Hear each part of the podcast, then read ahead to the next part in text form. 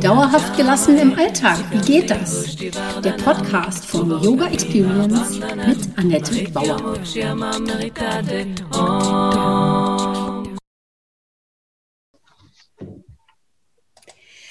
Hallöchen, schön, dass du da bist. Heute habe ich im Podcast-Interview Steffen Brandt und ich bin total aufgeregt und freue mich darüber. Mein Name ist Annette Bauer, ich bin Yogalehrerin, Therapeutin und Coachin. Meine Vision ist es, Yoga von der Matte in den Alltag zu holen. Mit meinen Yoga-Hacks kommst du locker durch die Woche. Und wenn du wirklich dranbleiben möchtest, komm in meine Facebook-Gruppe Annettes Yoga Lifestyle Hacks und hol dir Tipps und Tricks ab, wie du dauerhafter gelassen bleiben kannst. Jede Woche stelle ich da eine Übung vor und freue mich, wenn sie dir im Alltag hilft. Mein Podcast heißt auch so Yoga für dauerhafte Gelassenheit im Alltag. Du siehst, alles dreht sich bei mir um meine Vision, die Welt entspannter zu machen und dich auch. Genau. Also, Steffen Brandt ist Diplompsychologe und Yogalehrer und war Zen-Schüler bei Willigis Jäger. Steffen verbindet diese Disziplinen miteinander in Yoga-Psychotherapie und hat darüber auch ein tolles Buch geschrieben. Und das heißt vom Kopfkino zur inneren Stille und beschreibt die Praxis der Yoga-Psychotherapie. Ich kenne Steffen aus einer gemeinsamen Fortbildung zu Yoga-Philosophie bei Sri Ram und freue mich, dass du heute hier bist. Herzlich willkommen, lieber Steffen. Ja, hallo Annette. Danke, dass ich hier sein darf. Schön hier zu sein. Was war zuerst in deinem Leben? Yoga oder Psychotherapie? Und ähm, wie bist du zum Yoga gekommen? Eindeutig, na jetzt zögere ich, eindeutig Yoga. Ähm, also äh, es war tatsächlich so, dass ich ähm, nach, nach meinem Zivi Yoga kennengelernt habe. Da habe ich meine Krankenkasse nämlich gewechselt und bin dann auf so einen Werbeflyer der Krankenkasse na, vielleicht reingefallen. Ähm, letzten Endes war es wirklich ein äh, guter, also eine wirklich eine super Lehrerin und ähm, ich bin dann gleich hängen geblieben und habe tatsächlich durch den Yoga dann auch ähm, so meine Studienrichtung nochmal geändert. Ich wollte eigentlich ähm, Architektur studieren und habe aber tatsächlich im Yoga sehr viele spannende Erfahrungen gemacht und ähm, deswegen unter anderem äh, dann auf Psychologie umgesattelt und ähm, ja, Psychologie studiert. Und es war tatsächlich so, dass ich ähm, äh, ja so in der, in der Jugendzeit als Jugendlicher habe ich immer mal wieder so, so Erfahrungen in, in der Natur gemacht, also so intensive so Naturerfahrungen und habe dann so in den ersten Yoga-Stunden einfach ja ähm, gemerkt, dass es einen Weg gibt, also dass es, dass es einen Weg hin zu diesen Erfahrungen gibt. Und und als ich dann noch irgendwie so dieses, äh, ich weiß nicht, ob du das kennst, dieses blaue Buch von Desi Kashar, äh, wie heißt das gleiche, Yoga, ähm, Traditionen und Erfahrung heißt es, glaube ich, ja. gelesen habe, war ich einfach hin und weg. Also da war ich Yoga-Fan und da ist auch ganz viel irgendwie Yoga-Philosophie noch bei. Und ich habe einfach gemerkt, dass das äh, wahnsinnig tief geht. Und ja, und dann habe ich mich auf die Suche gemacht, wie man das vertiefen kann und bin letzten Endes bei der Psychologie gelandet. Toll. So. Sehr spannend. Wusste ich gar nicht. Du schreibst auf deiner Webseite, Yoga ist eine Achtsamkeitsmethode, die sich aus Präsenz und Akzeptanz zusammensetzt. Ähm, Im Yoga und der Psychotherapie geht es um Selbsterkenntnis ähm, und Entfaltung verborgener Potenziale und Ressourcen. Und aber für mich klingt das jetzt so ähnlich. Ja? Also ähm, was ist da so mehr dies oder mehr das? So ähnlich. Also, naja, genau. dass, dass, Yoga irgendwie einerseits natürlich eine Achtsamkeitsmethode ist, ähm, ja. ist klar. Und ähm, Psychotherapie vielleicht, ähm, aber ist ja auch so, man wird ja achtsamer mit sich selbst, man achtet auf sich selbst. Und ja. beides sind aber Prozesse okay. zur Selbsterkenntnis und Entfaltung. Also ähm, mhm. wie unterstützen, ergänzen die sich oder wo sind sie, unterscheiden sie sich, ja? Ja, ja. Ähm, also diese Achtsamkeit die ist bei mir so wichtig, weil, weil ich einfach als Psychotherapeut, ähm, also ja, vielleicht fangen wir so an, als, als äh, Psychologiestudent immer wieder die Erfahrung gemacht habe, dass man so ein bisschen mit Yoga, dass das so schnell in so eine esoterische Richtung, äh, Ecke gestellt wird, so schnell so Räucherstäbchen-Assoziationen auftauchen und, und eben so, ja, tatsächlich Esoterik, unwissenschaftlich und so weiter und so fort. Und ähm, als ich damals meine, meine Diplomarbeit geschrieben habe, war das tatsächlich noch so. Das war so 2003, als ich ähm, ganz viel Literatur gesucht habe Und da gab es ganz, ganz wenig Studien zum, zum Yoga. Und ähm, als ich dann fertig war und tatsächlich in diesen, in diesen psychotherapeutischen Fortbildungsprozessen war, da war das so, dass, dass eben Capet-Zinn mit seiner Achtsamkeit, also mit diesem MBSR, Mindfulness-Based äh, Stress Reduction, ähm, immer populärer wurde. Und, und deswegen tatsächlich auch ähm, eher so ein Türöffner war in, in, ja, in psychotherapeutischen Kontexten. Also dass, dass eben über diese Studien, die da ähm, zahlreich gemacht wurden in, im Achtsamkeitsbereich, ähm, einfach äh, ja, Kollegen ein bisschen hellhöriger wurden und man tatsächlich dann auch beginnen konnte zu erzählen, naja, ähm, Achtsamkeit ist, also äh, es gibt Studien zu, Achtsamkeit wirkt. Und ähm, dann war es eher so, dass ich begonnen habe, zu sagen, okay, Yoga ist eine sehr, sehr alte Achtsamkeitsmethode. Und ähm, ich bin Yoga-Lehrer und ich bin Psychotherapeut und, und damit dann begonnen habe zu werben. Also eher so auf die Menschen zugegangen bin und gesagt habe, okay, das ist nicht mehr nur Esoterik hier, sondern es gibt Studien zu, es ist hochwirksam, was wir hier anbieten. Und ähm, das Ganze ist eben untersucht worden im Bereich der Achtsamkeit und so erkläre ich das dann immer, Yoga ist ähm, eine ganz alte und sehr elaborierte Achtsamkeitsmethode. Und ähm, genau, die andere Frage war ja, wo ähm, ist so diese Ressourcenaktivierung ähm, und letzten Endes also Ressourcenaktivierung und Potenzialentfaltung in beiden Bereichen, wo es da so Unterschiede gibt. Und ähm, da bin ich tatsächlich immer wieder so in beiden Bereichen unterwegs. Also zum einen wirklich Fan, unter anderem deswegen auch bei Sri Ram, Fan vom, vom Yoga Sutra und, und von, von der Yoga-Psychologie oder Yoga-Philosophie und ähm, immer wieder begeistert und erstaunt, wie, wie tief eigentlich dieses psychologische Wissen bei Patanjali ist. Und, ähm, und da gibt es dann einfach wunderbare Verknüpfungsmöglichkeiten, auf die wir vielleicht nachher noch zu sprechen kommen, so zur, zur modernen Wissenschaft oder zur Grundlagenforschung der Psychologie oder auch letzten Endes zur Psychotherapieforschung und zur Psychotherapie. Ganz wichtig aber, ähm, in, der Psycho, in der Psychotherapie gibt es so zwei Bewegungen derzeit. Also so die, zum einen die, die positive äh, Psychologie und dann vielleicht so die, die äh, Psychotherapieforschung um, um Klaus Grave. Also wo einfach mehr so auf, auf Ressourcen auch geachtet wird und ähm, mehr so nicht nur das, das Problem so im Zentrum steht, sondern mehr und mehr auch die Ressourcenaktivierung. Und, ähm, und da muss man sagen, da war Patanjali schon immer ganzheitlicher. Also der war schon immer irgendwie da weiter. Und, und ähm, da hört dann auch irgendwann mal die Psychotherapie auf und der Yoga mit, seinen, mit seinem Verständnis von diesen ganz tiefen Potenzialen irgendwie beginnt. Und also was passiert, wenn wir, wenn wir immer stiller werden? Ähm, was wirkt dann in uns? Also diese Idee bei Patanjali von wie es Ram sagt, vom Meinenden selbst, das dann irgendwie, äh, wo wir die Fähigkeit haben, das in der Ausrichtung zu bekommen und dann eben ja, das ähm, sehende Selbst, wie er es nennt, ähm, das dann irgendwie ganz andere Potenziale so um Stille und Weite irgendwie so entfaltet. Lass mich noch dazu setzen, das Yoga Sutra ist 2000 Jahre alt. Ich glaube, du hast das auch gesagt.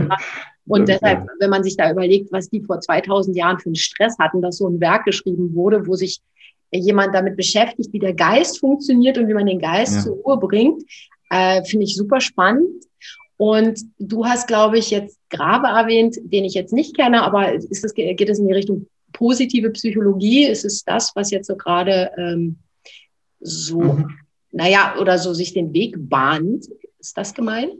Nee, also, äh, also hier positive Psychologie, das, ähm, das ist so der Seligmann ist da so einer, ein, ein Hauptforscher, sage ich mal, irgendwie, oder Hauptpublizist.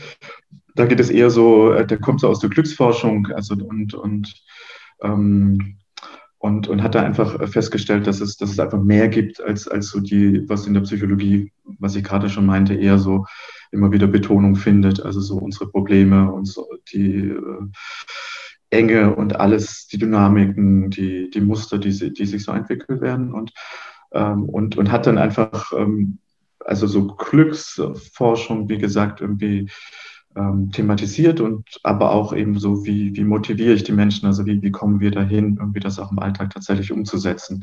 Klaus Grave ist leider schon verstorben und der hat, ähm, ich weiß gar nicht ganz genau, ich glaube Ende der, Anfang der 90er oder so begonnen, äh, Psychotherapieforschung zu betreiben. Und ähm, ich kenne das immer nur aus Erzählungen äh, von äh, älteren ähm, und erfahrenen Kollegen, Kolleginnen, ähm, dass, dass es einfach so, weiß nicht, 70er, 80er Jahre sehr stark ähm, geprägt waren von, von so richtig Grabenkämpfen in, in der Psychotherapiewelt wo es wirklich darum ging, so, ich bin Psychoanalytiker und ich bin Verhaltenstherapeut, Verhaltenstherapeutin, genau.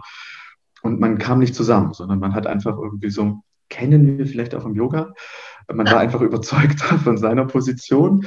Und dann hat dieser Klaus Graver ähm, einfach eine, eine bahnbrechende ähm, Forschung abgeliefert und hat halt herausgefunden, dass Psychotherapie eigentlich, also die Wirkfaktoren, fünf Wirkfaktoren der der, der Psychotherapie so ähm, ja, äh, äh, äh, rausgefunden, also der Output. Und, ähm, und wirklich an erster Stelle oder an den ersten zwei Stellen ähm, sind bis jetzt mit der therapeutischen Beziehung. Also dass es wirklich darum geht, äh, wie ist meine Beziehung, vielleicht auch wirklich interessant für, für, für uns als Yogalehrerinnen, ähm, dass Beziehung wirklich an erster Stelle steht, dass es ganz wichtig ist, wie, wie, wie kommt man zueinander im, im psychotherapeutischen Kontext und dass die Methode wirklich hinten ansteht. Und äh, ja. Ja, also das äh, Wort Yoga ist ja Verbindung und verbinden, also nicht nur mit ja. sich selbst, sondern auch in einer Gruppe, in einer Gemeinschaft oder eben mit dem Lehrer. Also das ist ganz, ganz wichtig, diese Verbindung.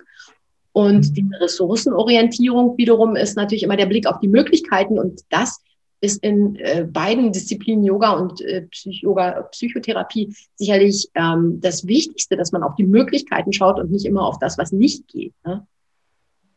Ja, da würde ich jetzt sagen beides tatsächlich. Also weil, weil das ist dann wie, wie Yoga, Psychotherapie, also dass es schon auch darum geht, ähm, jetzt wieder mit, mit Patanjali gesprochen, ähm, einfach diese, diese, ich sag mal jetzt Klesha-Aktivitäten besser zu verstehen und, und da dann auch einzusteigen und, und auch wirklich ernst zu nehmen und, und auch so was, was er Pratiprasava nennt, also so ein vertiefendes Verständnis zu entwickeln und ähm, also von, von, von den eigenen Mustern und, und auch so in einen Reflexionsprozess einzusteigen, also bei ihm vielleicht Svadhyaya, also ähm, dass es wirklich nicht nur darum geht, ähm, ich richte mich aus, ganz, ganz wichtig, ja, aber dass es auch darum geht, irgendwie, äh, was sind so meine Stolperfallen im Alltag? Und dass die eine Seite und die andere Seite eben so dann wirklich, ähm, was kann ich machen, damit diese, diese Chitta-Frittis irgendwie ruhiger werden, ausgerichteter werden, die Klesha-Aktivität dann auch runterfährt.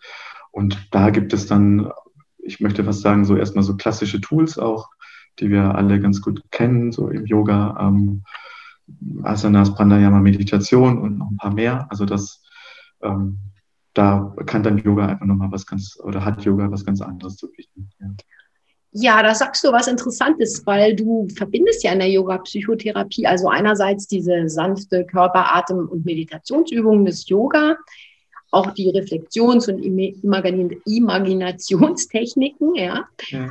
Ähm, und dann bietest du aber auch noch an verschiedene Therapieformen, Verfahren und Methoden aus der Psychotherapie. Also da würde mich jetzt interessieren, welche äh, psychotherapeutischen Methoden verwendest du?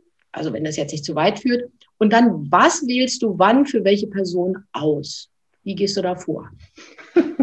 Spannende Frage. Und ähm, tatsächlich, ich glaube, da, da musst du auch ein bisschen vielleicht drauf achten, weil das ist natürlich, das führt in alle Richtungen, kann, kann sehr weit führen. Also, weil letzten Endes ähm, ist es so, dass ich äh, jede Stunde beziehungsweise auch fast jeder Moment, also da bin ich wirklich auch wieder Fan von, von Patanjali und, und oder auch im Zen, also Atta, also dieses immer im Moment sein. Ähm, äh, das, das ist letzten Endes die, die Haltung, die ganz wichtig ist, so in, in diesen yoga-psychotherapeutischen Sitzungen. Und ähm, also was spüre ich, was, was bringt die Person ein und was ist jetzt da? Und manchmal auch die spannende Frage, was ist jetzt nicht da? Also was nehme ich vielleicht wahr, was die Person irgendwie eher so vielleicht unterm Radar ähm, hat und ich dann irgendwie, das wäre so eine Methode eher so aus der tiefenpsychologisch fundierten Psychotherapie, ich dann das auf den Radar bringe.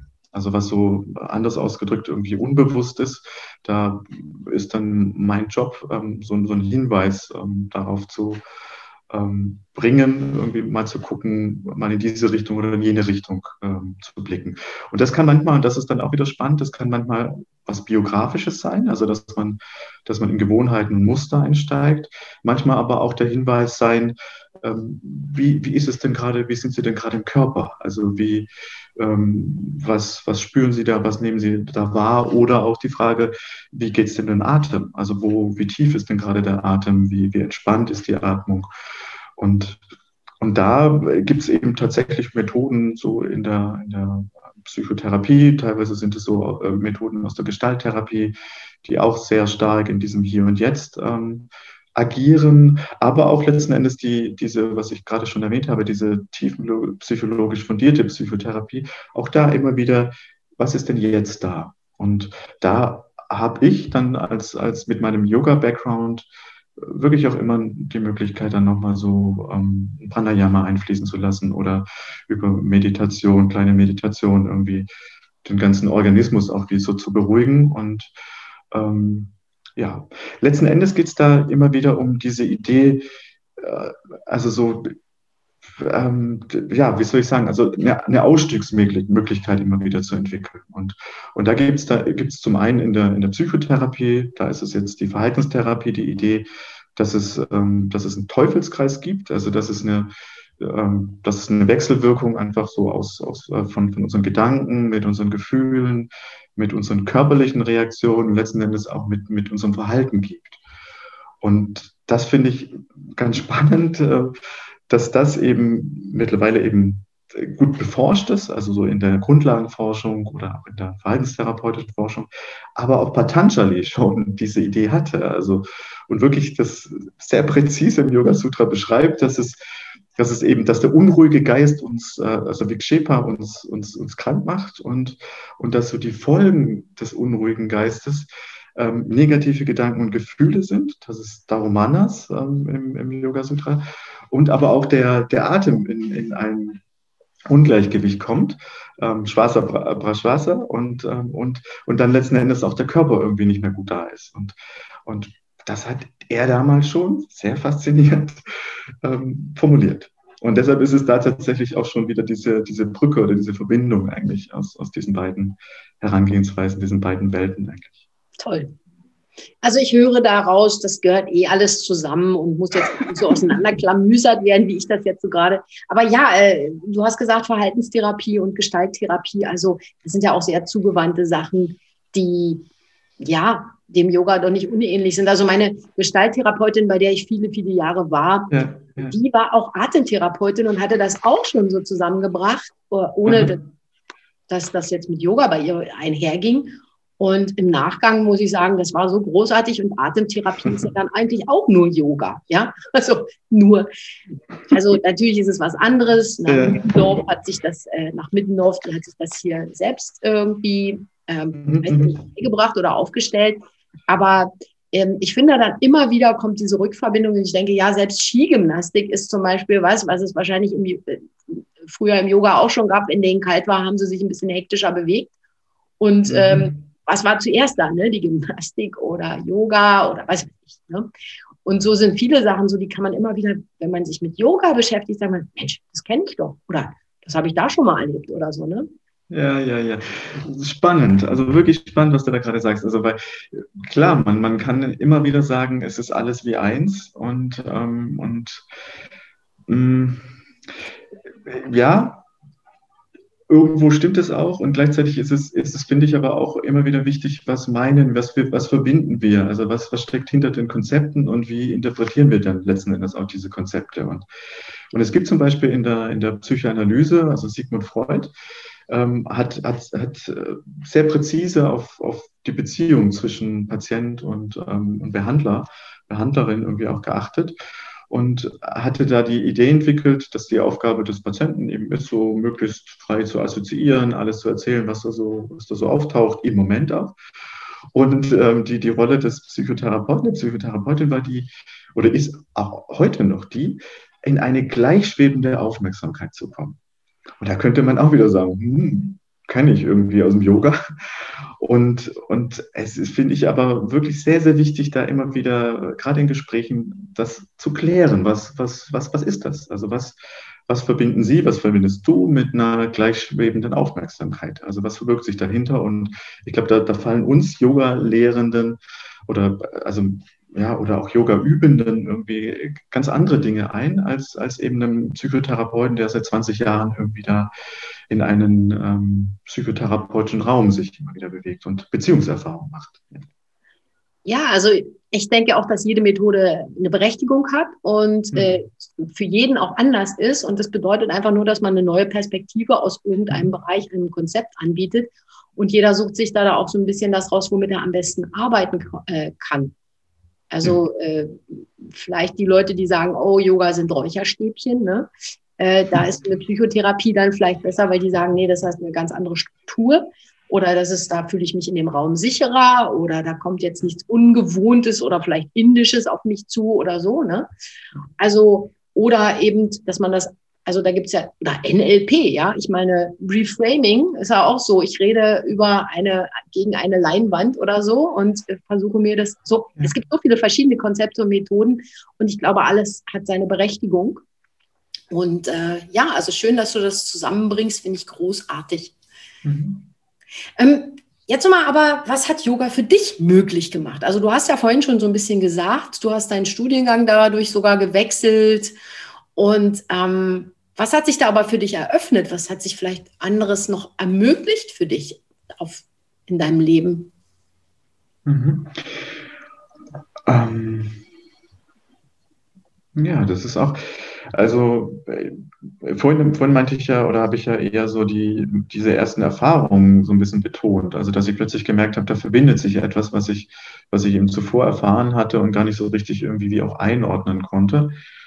Und ähm, na, ich würde schon sagen, dass das, ähm, ja, dass, dadurch, dass ich, dass ich wirklich so mit äh, 20 das Ganze entdeckt habe, irgendwie, ähm, nehme ich das einfach schon seit, äh, begleitet mich das schon seit Jahren, Jahrzehnten mittlerweile und ähm, hat mich natürlich irgendwie auch ein Stück weit, würde ich sagen, verändert. Und äh, du hast ja vorhin irgendwie Williges erwähnt, ähm, so äh, Zen-Schüler gewesen zu sein bei ihm. Und das ist vielleicht auch etwas, was da so reingehört. Also, dass ich dann in meiner ähm, Yoga-Lehrerausbildung, also zum einen die begonnen habe, weil ich im Studium gemerkt habe, irgendwie, okay, die Psychologie ist doch ein bisschen anders als gedacht. Und ähm, da in einer ähm, Krise in der, Mitte des, äh, in der Mitte des Studiums einfach gemerkt habe, okay, ich brauche jetzt irgendwie den Yoga noch dazu und dann meine Yogalehrerausbildung angefangen habe. Und ähm, da wieder irgendwie erst das äh, eigentlich ganz wurde dann erst und, und ich auch wieder ruhiger werden konnte. Aber dann später in der Yogalehrerausbildung gemerkt habe, mir fehlt die Meditation. Also das ganze Yoga Sutra ist voll mit ähm, Meditationen oder mit auch irgendwie so Ideen von Bewusstseinserweiterung und so weiter. Und, ähm, und es geht aber ganz viel um Asanas und ähm, obwohl da eigentlich nur drei Sutren ähm, äh, äh sich mit befassen, ein bisschen verkürzt dargestellt natürlich. Und dann bin ich äh, ja bei Williges gelandet und weil eben so diese Idee oder diese, oh, ich will meditieren, ich will auch viel meditieren, ähm, so im Yoga heute nicht wirklich existiert und im Zen einfach ähm, man die Möglichkeit hat, auf Sessions zu fahren und wirklich dann Schweigeseminare zu machen, fünf Tage oder länger irgendwie nur zu meditieren, fand ich super spannend. Und ähm, ja, und letzten Endes war es auch so, dass, dass, dass meine Lehrtherapie und meine so vertiefte Zen, ähm, also Zen-Schule, ähm, Schulung auch parallel stattfanden. Also das fand ich auch immer ganz interessant. Also dass das, dass da wirklich auch beide Welten dann wieder irgendwie so ihres ähm, getan haben. Toll. Hört sich gut an. Also das eine hat das nächste ermöglicht und äh, diese, ja. diese, Vertiefung, dein Verständnis auch immer klar, das nächste dann auch gezeigt. Also es gab dann so eine gewisse Klarheit vielleicht auf dem Weg, höre ich so raus. Ich glaube, so war es. Also dass das immer wieder Klarheit und dann aber auch so ein, da will ich hin oder da zieht's, ja, wollen, da zieht's mich hin. Also so da möchte ich mich vertiefen oder da, das finde ich spannend und ähm, da will ich, muss ich eigentlich hin. So, ja. Das ist natürlich jetzt die spannende Frage, wie übst du Yoga in deinem Alltag? Beziehungsweise wenn du jetzt wenig Zeit hättest, dich da stundenlang hinzusetzen und Zen zu äh, trainieren. Also was ist da das Minimum an Übungen, was du machst? Also was machst du normal und was ist aber das Minimum? Natürlich jetzt eine sehr private Frage. Ne? Spaß beiseite. Nee. Also ich mache eigentlich ja wirklich auch seit Jahrzehnten dieses wirklich tägliche, was, was wirklich so zum, ich, hört man ja auch immer wieder so zum das Zähneputzen, also wie, wie das Zähneputzen soll so die Achtsamkeits- oder Meditationspraxis sein. So kann ich sagen, ist es bei mir, also ohne Zähne geputzt zu haben, aus dem Haus zu gehen ist nicht so, nicht so angenehm. Und ja, ich habe ähm, eigentlich so eine klassische Ashtanga-Praxis, also im Sinne von äh, Patanjali, also so Asana Pranayama Meditation. Und da ist so ein Asana-Programm, das so zehn Minuten dauert, ein Pranayama-Programm, das so fünf Minuten dauert und, und dann ist es eine Viertelstunde sitzen und also meditieren, Meditation. Hört sich super machbar an, also wie gut. Ja, also wie gesagt, ich brauche es und ähm, wenn es länger wäre, dann wäre es nicht mehr so ganz ähm, für meinen Alltag bestimmt. Dann würde ich da, glaube ich, ab und an Schwierigkeiten bekommen. Manchmal, wenn ich Zeit habe, dann ähm, dehnt sich das auch ähm, natürlich etwas aus, aber das ist so eigentlich so dieses Alltagsprogramm, was ich meistens auch hinbekomme. Wenn ich was weglasse, ähm, dann äh, ja, meistens irgendwie die Asanas und das Pranayama und ich sitze dann die Viertelstunde. Aber das ist dann meistens so. Na, meditieren ist immer noch besser, als einfach nur rumzusitzen, nicht? ja, so könnte man aber, sagen. Okay, aber jetzt so, mein Thema ist ja so die letzten Monate, eigentlich Jahre schon, das Thema Energie und Yoga. Und ähm, mit anderen Yoga-Lehrern habe ich dann manchmal, die sagen, ach, damit habe ich mich noch gar nicht so beschäftigt, wo ich immer denke, interessant. Äh, weil eigentlich ist für mich Yoga ein System der Energien, der Lenkung und so weiter. Mhm. Ähm, nur einfach die Frage an dich, hast du dich damit mit Energie im Yoga schon mal beschäftigt oder überhaupt Energie in deinem Alltag und wie achtest du darauf, in deinem Alltag in einer guten Energie zu sein? Ähm, also es ist, ja, sind das so zwei Fragen. Also Alltag ist ja dann auch irgendwie mein privater Alltag und mein Alltag in, in, in der ich sage mal, yogatherapeutischen, yoga-psychotherapeutischen Rolle. Und natürlich ganz zentral ist für mich auch so die Frage, ähm, also so, was, was bringt mir Energie, was nährt mich, äh, was, was lädt mein Akku auf ähm, und natürlich auf der anderen Seite irgendwie, was, was sind so ja, Energieblockaden, Energiefresser, also wo, wo geht meine Energie auch hin? Und ich denke, so ist es auch eine ganz ähm, zentrale Frage, also die auch immer wieder in den therapeutischen Gesprächen auch, auch, auch so eine Rolle spielt, mal so, mal anders formuliert und äh, was dann auch letzten Endes so eine Alltagsreflexion eigentlich auch darstellen kann. Also dass man immer wieder irgendwie auch manchmal direkt im Alltag, uh, das war jetzt aber anstrengend oder jetzt bin ich gerade irgendwie eher gestresst, was stresst mich denn gerade? Oder dann auch manchmal so im Rückblick, also wenn es dann wieder danach ruhiger wird, was war denn jetzt gerade, wo komme ich da gerade her? Also dass man da einfach auch, auch schaut, also welche Muster waren aktiv ähm, und so weiter. Also das finde ich tatsächlich ganz, ganz, ganz, ganz wichtig auch und auch sehr handfest. Ähm, bei dem anderen, also so, das, ich, ich, hab, ich bin tatsächlich einer von den Yoga-Lehrern, die, ähm, die so mit diesem Energiebegriff immer sich so ein bisschen schwer getan haben. Also so, das löst bei mir so die Frage aus, so, was ist denn Energie? Was ist auch dieses, dieses Prana, diese Lebensenergie? Gibt es ja auch so philosophische Antworten, so im, im, europäischen Kontext. Aber bei mir immer so die Frage, was ist das? Also, und, und ich finde auch immer, wenn, wenn so, wenn das in den therapeutischen oder in Gesprächen auch ist, dann versuche ich das immer wieder so runterzubrechen und, und wirklich so auf die Erfahrungsebene zu bringen. Und da heißt es dann einfach, wie, wie, wie erlebst du oder wie erleben Sie das? Also was, äh, was ist Energie? Also wie, also im Sinne von wie erfahren Sie oder du diese Energie jetzt im Moment? Und, und ähm, so, und äh, äh natürlich ist es auch in der Psychotherapie ein wichtiges Konzept. Also so Viele Krankheiten haben mit, damit zu tun, dass man zu viel oder zu wenig Energie hat. Also dass man so in, in der Psychotherapie nennt man das denen eher so Antriebslosigkeit oder, oder eine, eine Antriebs, Antriebsverlust ähm, ja, im, Yoga kennen wir das ja auch nochmal so als, als ähm, Tamas, ähm, diesen, diesen Antriebsverlust, dieses Träge, dieses Schwerfällige. Und auf der anderen Seite natürlich ganz oft auch ähm, so im Psychotherapeutischen dann so alles, was in Richtung Manie geht, also dass man, dass man zu viel an Energie hat, aber manchmal auch einfach nicht schlafen kann, wenn man, wenn man innerlich unruhig ist. Also da gibt es dann auch ein zu viel an Energie. Und ähm, ja, deshalb ganz zentrale Fragen, also wie geht man damit um, aber eben runtergebrochen so auf, auf das, wie, wie fühlt sich das an. Mhm. Ja, am anderen Ende sehe ich auch so noch sowas wie Burnout vielleicht, ne? Aha. Auch das, ne? Da ist, oder mit den Energien halt irgendwie nicht gut jongliert. Ja, genau, absolut, absolut. Da ist dann die Frage, wie fühlst du dich, wo kommst du auf deinen Nullpunkt oder auf dein, mhm. deine Mitte oder ja. und was ist hier zu viel oder was ist da zu wenig? Mhm. Genau, also wirklich ganz, ganz zentral. Manchmal ist es, also das vielleicht auch nochmal, es ist auch so spannend, so diese Idee mit den Konzepten. Also so, manchmal kommen auch dann ähm, Personen zu mir und haben so eine Idee, so, ja, das ist jetzt hier dieses und jenes Chakra und, und da habe ich meine Energieblockade. Und, und das finde ich auch oft, also ist, ist erstmal wertvoll. Ähm, und gleichzeitig ist es ist auch, führt uns da dann oft diese Frage, so, ja, wie fühlt sich das denn an? Was ist da? Ähm, hatte ich gerade gestern erst wieder, ähm, ähm, so der, der, berühmte Kloß im Hals, also so das ähm, so Halsgrube oder Kehl, Kehlchakra.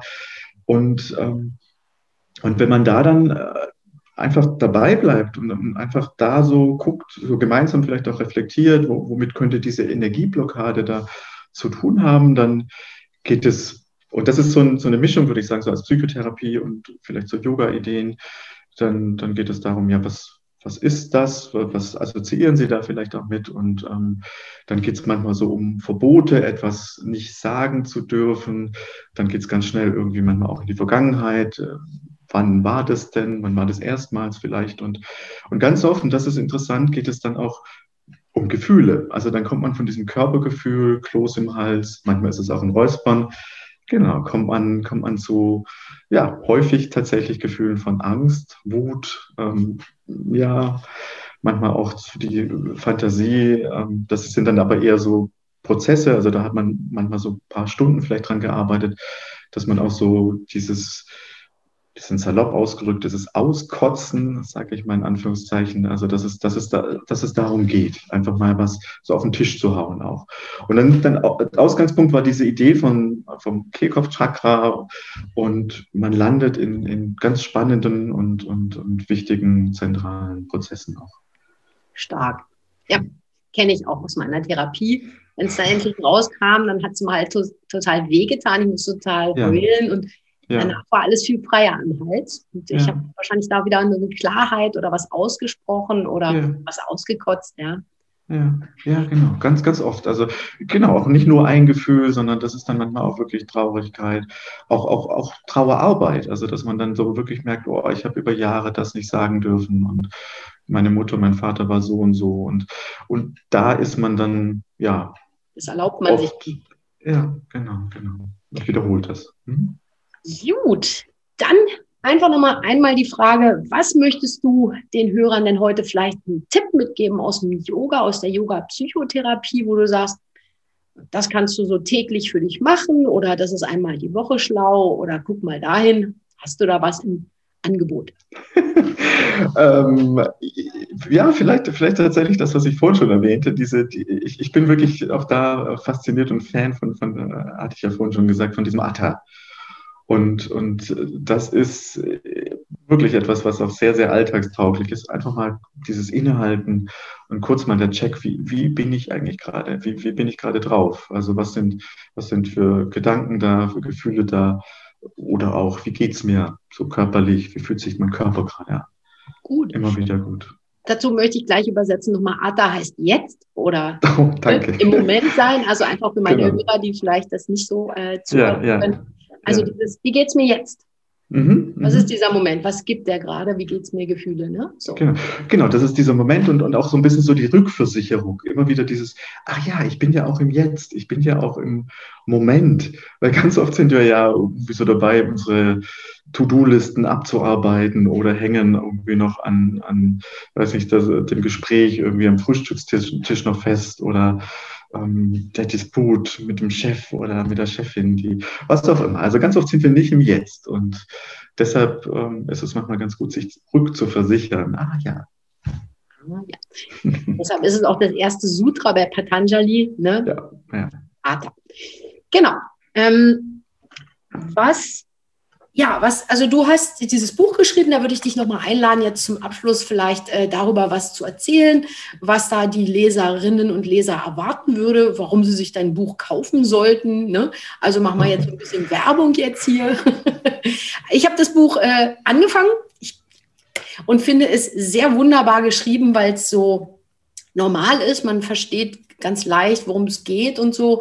Es ist jetzt also nicht so super verkopft, psychotherapeutisch verquast oder irgendwas, sondern es ist echt nett lesbar. Also das finde ich ganz großartig und du verbindest es ja auch mit irgendwelchen Songtexten und Winnie die Pooh ist, glaube ich, auch da drin und ja. solche Sachen habe ich äh, gesehen und finde das ganz spannend und locker geschrieben. Was sagst du mhm. selbst dazu? Was, was soll das, was kriegen die Leute und was, äh, was soll es bringen?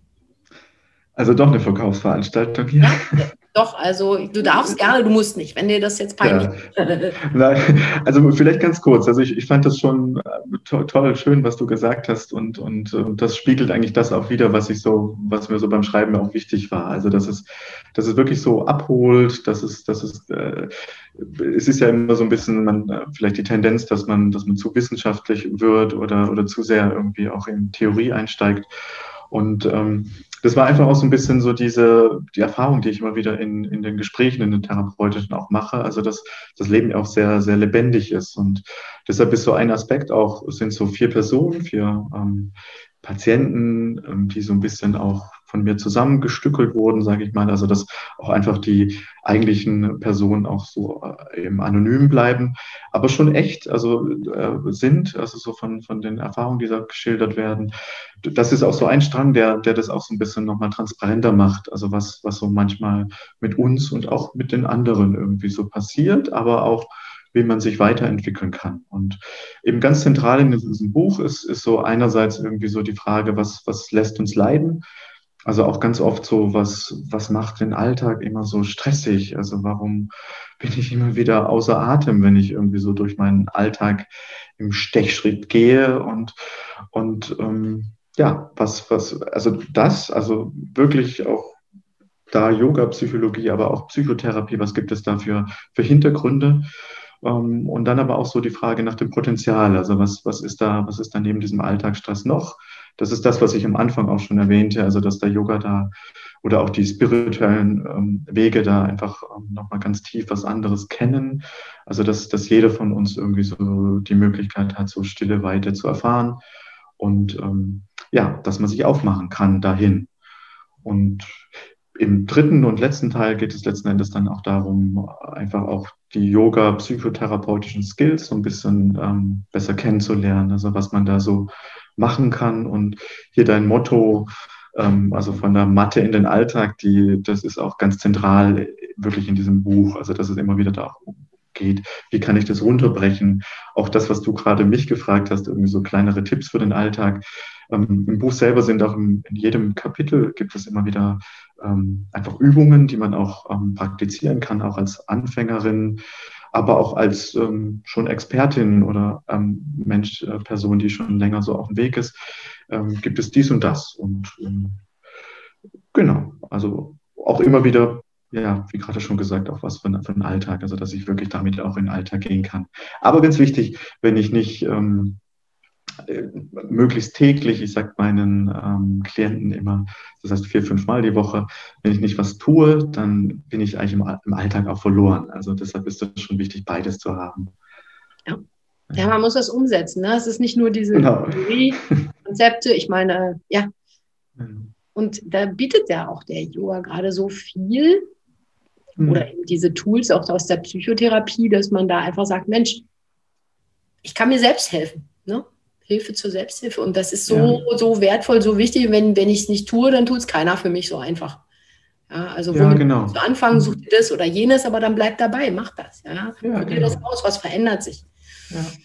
Super, also das Buch unterstützt dabei unbedingt. Das finde ich also auch, ja. Ja, genau, also vielleicht noch so eine äh, kleine, kleine ähm, Ergänzung. Also manchmal ist es ja dann auch so, dass, dass man, äh, dass man dann auch äh, Hilfe zur Selbsthilfe, das ist ja auch, ja, tausend Bücher und ähm, oft scheitert man dann genau daran, mach's doch einfach. Und, und da finde ich auch immer wieder den Hinweis wichtig, dass, dass es dann auch manchmal einfach auch darum geht, in eine Yoga-Klasse zu gehen oder vielleicht dann doch ähm, mal sich diesen Schritt zu wagen und eine Psychotherapie zu beginnen. Weil manche Sachen, die lösen sich nicht so auf. Also da ist dann auch irgendwie so eine Phase, so eine Phase der Begleitung auch, auch sehr hilfreich und unterstützend. Also, und nicht nur das Buch. Ja, als ich meine Psychotherapie angefangen habe, sagt meine Mutter, wieso machst du das? Du bist doch nicht irre. ja, ja, ja, ja, genau. Und äh, ja, ich habe mir sehr lange helfen lassen. Ich lasse mir auch heute noch helfen, weil es ist einfach eine Begleitung ja. weil ich die eigenen blinden Flecken nicht sehe. Und ähm, ja. ich brauche diese machbaren Schritte und auch dieses, gut, andere gehen vielleicht auch in eine Kirche und beichten und haben dadurch ihr, das, was sie sagen, reflektieren sie dadurch nochmal. Also es gibt ja verschiedene Herangehensweisen. Für mich ist das halt ganz gut.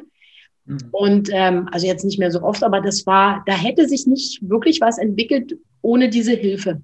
Ja, mhm. und das ähm, man sich auch darauf einlässt, mehrere Jahre an was zu bleiben. Mhm. Und mir ist es auch der Yoga, der mich seit 30 Jahren begleitet. Also das ist einfach so wichtig, mhm. ähm, was mir Halt gibt. Ja? ja? Und ob es nur dies oder jenes ist, aber dabei bleiben, das ist so einfach die Quintessenz. Ne? Und ja. eine machbare Schritt, es muss nicht 90 Minuten Yoga-Praxis jeden Tag sein, kriege ich auch nicht hin. Mhm. Und äh, es beruhigt mich, dass du da auch sagst, du hast diese und jene Portionen, diese und jene Einheiten und das ist machbar für dich. Und das ist eigentlich das Wichtigste, was wir allen unseren Teilnehmern oder deinen Patienten mitgeben können. Ne? Dieses mhm. machbare Schritte finden, aber das musst du finden. Mhm, mhm. Ja, genau. Also, also so zum, zum einen, also zwei Sachen, also dieses Irre-Sein oder, oder so hier Elektroschocks in der Psychotherapie oder was es da für Schreckensbilder gibt. Das ist wirklich Gott sei Dank in den letzten Jahren ähm, besser geworden. Also du hast vorhin diese Burnout-Diagnose erwähnt. Unter anderem das, deswegen ähm, wird es, ist es jetzt so, ist es ein bisschen aufgeweicht. Also dass man, dass man einfach da so ein bisschen äh, ja, sensibilisiert wird, immer mehr hört, naja, du, der hat einen Burnout, der hat einen Burnout und, und dass da wirklich ähm, auch so ein Umdenken stattfindet. Und ähm, finde ich ganz, ganz wichtig. Und, Kann's, ja. Ja, also auch wirklich dieses, ähm, dass man auch mehr sagen, mehr erzählen darf im, ich mache da so eine intensive Yoga-Klasse immer wieder oder ich mache eine Psychotherapie und die tut mir gut. Also das finde ich wirklich sehr, ähm, höre ich immer wieder, also auch die Menschen, die zu mir kommen, also das hat sich deutlich gewandelt und äh, das begrüße ich wirklich sehr. Also das ist sehr, sehr wichtig.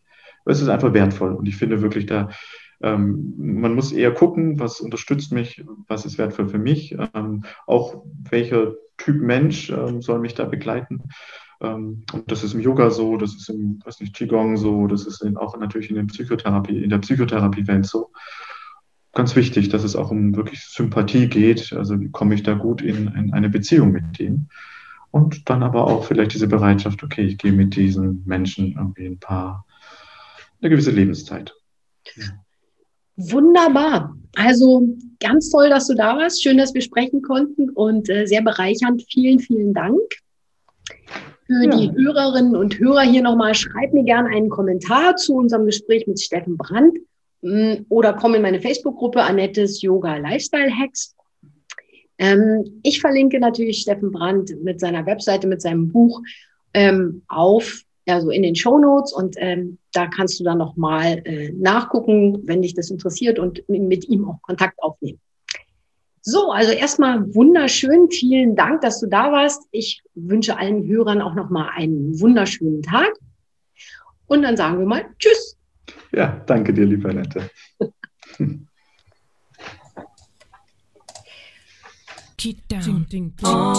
Das war Dauerhaft gelassen. Wie geht das? Der Yoga Experience Podcast mit Annette Bauer. Wenn du mehr davon in deinem Alltag einbauen möchtest, abonniere gerne meinen Podcast.